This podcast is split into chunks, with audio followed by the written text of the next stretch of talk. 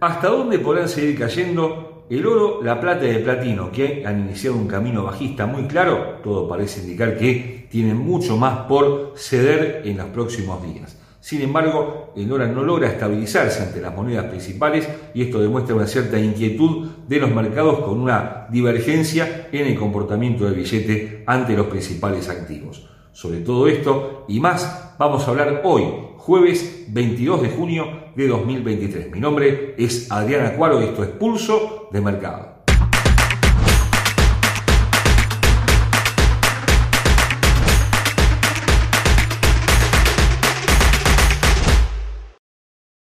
Antes de continuar con nuestro análisis, te recordamos como siempre que nuestros videos son de carácter meramente educativo y que ganancias pasadas no garantizan ganancias futuras. Los mercados financieros se muestran expectantes en estas horas y muy pendientes de lo que pueda suceder con los bancos centrales en materia de política monetaria. En este sentido, la Fed se ha tomado una pausa. El Banco Central Europeo, Banco de Inglaterra, Banco Nacional de Suiza están aumentando sus tipos de interés buscando combatir una inflación que no cede en estos bloques, en tanto el Banco de Japón mantiene una tasa de interés negativa como ya es tradicional. Pero no todos actúan de esa manera. China está recortando su tasa en estas horas a la espera de que la actividad económica siga eh, cayendo y esto quedó demostrado con el ISM de manufacturas conocido hace muy pocos días que precisamente quedó por debajo de los 50 puntos confirmando que a la economía, a la segunda economía del mundo no le está yendo tan bien. Y esto, por supuesto, impacta negativamente en las materias primas, dado que China es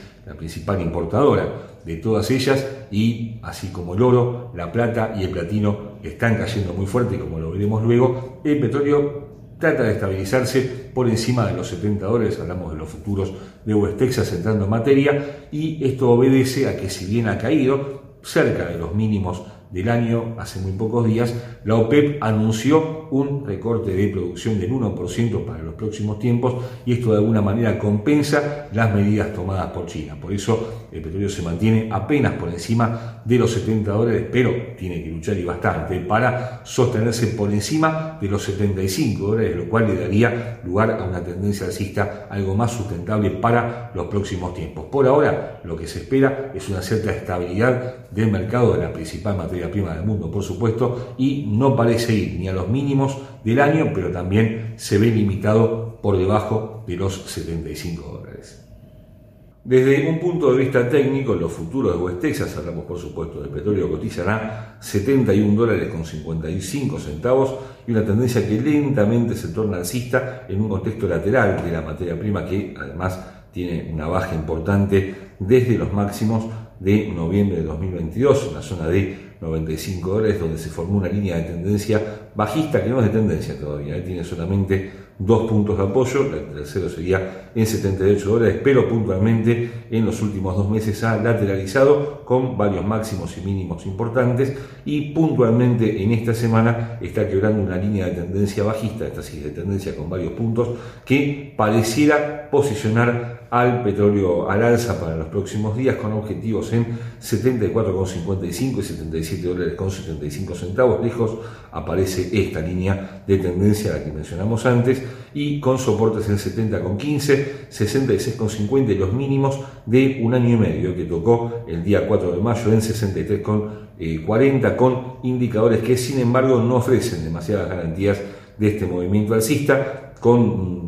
demanda que se acerca ahora al 50%, apenas por encima de su punto de equilibrio, momento que se mantiene lateral, claro, es verdad que con el precio lateralizando estos dos indicadores no ofrecen demasiadas señales y el oscilador estocástico que en este caso sí aplica con el mercado eh, lateral y que comienza a brindar una señal bajista importante. No la que nos gusta, no por encima del 80%, pero en el 63%. ¿Qué puede pasar? Bueno, en principio, si se produce un quiebre de esta corta línea de tendencia alcista, que es la que viene guiando en definitiva en las últimas dos semanas al precio, podría haber nuevamente una baja importante. Pero no hay que desechar este quiebre que es más importante todavía, que proviene de los máximos del día 13 de abril y que podría posicionar al eh, precio por encima de los 75 dólares en los próximos días.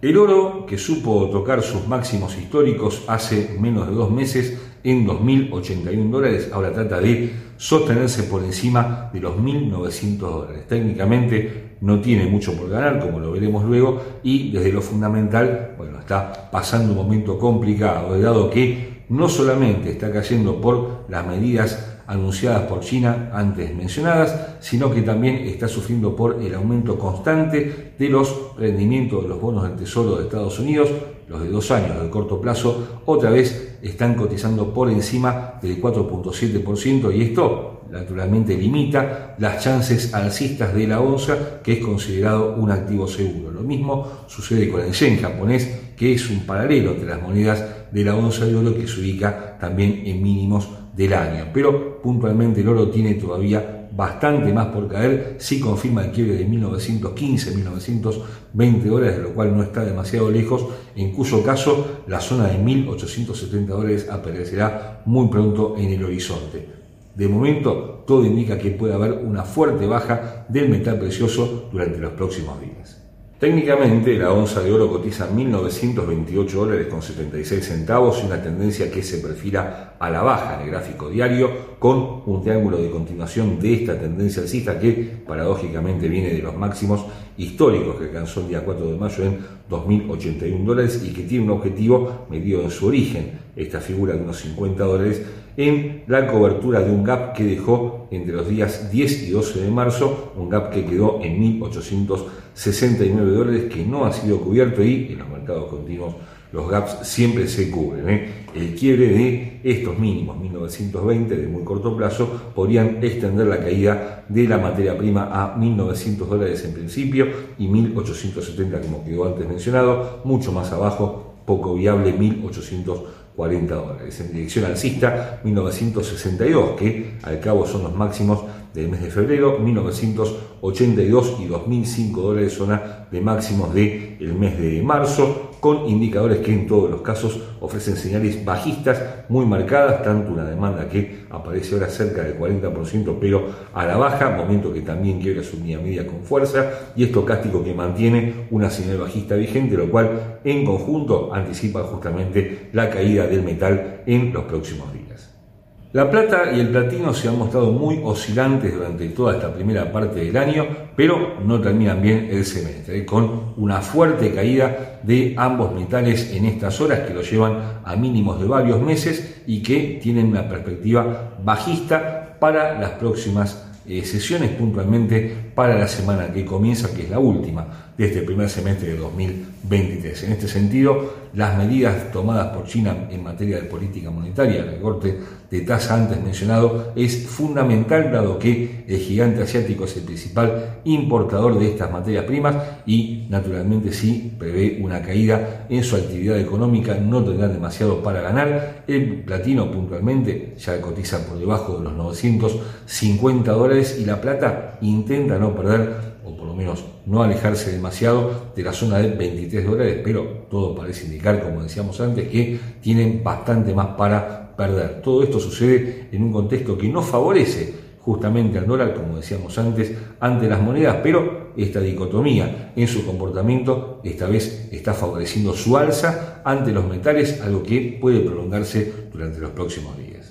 Desde un costado técnico, la plata cotiza 22 dólares con 61 centavos, una tendencia bajista de gráfico diario con este canal que se convirtió en una bandera invertida de continuación de tendencia de esta bajista, de esta tendencia bajista, perdón, que proviene de los máximos del 10 de mayo y que tiene un alcance cercano a los 21 dólares con 15 centavos. Habrá que ver si tiene la capacidad de bajar en pocos días, dado que la caída anterior había sido bastante suave pero tiene soportes inmediatos en 22,25 y 21 dólares con 70 centavos al alza, 23,20, 23,95, 24,55, pero los indicadores apuntan en todos los casos a la baja, con una demanda cercana al 35%, todavía lejos de la zona de sobreventa, momento que acelera en muy buena forma, con una señal muy muy clara en dirección a la baja. Y estocástico que mire, había brindado un hombro cabeza uno en su señal bajista anterior y que mantiene dicha señal en estas horas del jueves. En cuanto al platino, cotiza en estos momentos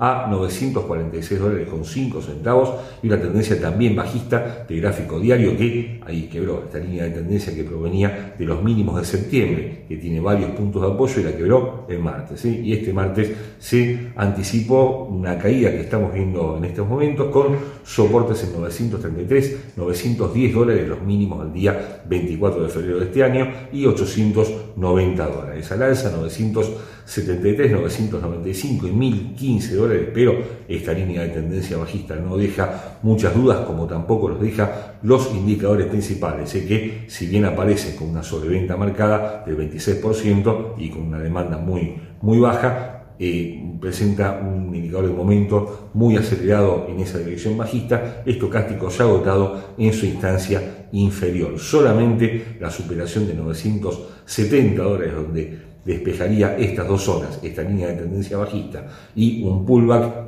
que en ese caso sería fallido a esta línea de tendencia alcista, podría cambiar el sesgo actual que naturalmente será baja del platino para los próximos días.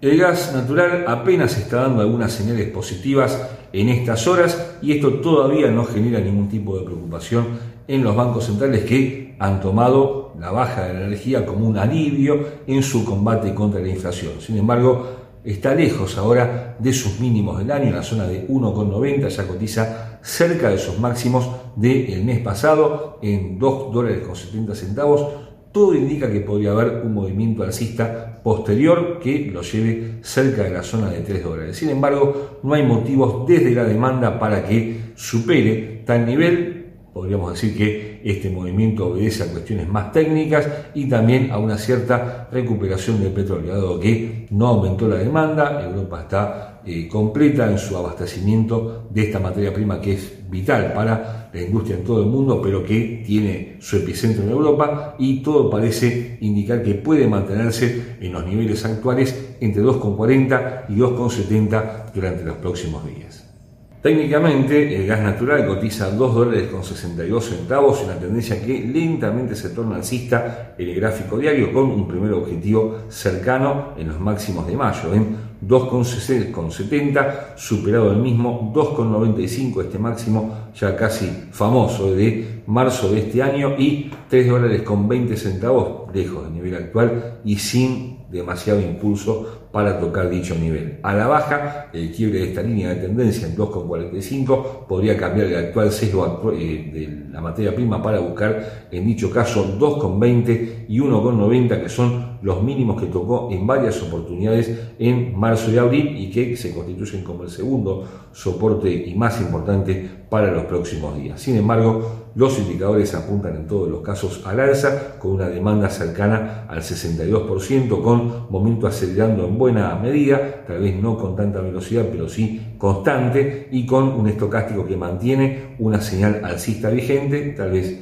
no demasiado clara, pero importante todavía, lo cual en principio apunta a que por lo menos logre superar los 2,70 el gas en los próximos días. Si lo hace, la zona de 2,90 2,95 aparecerá pronto en el horizonte.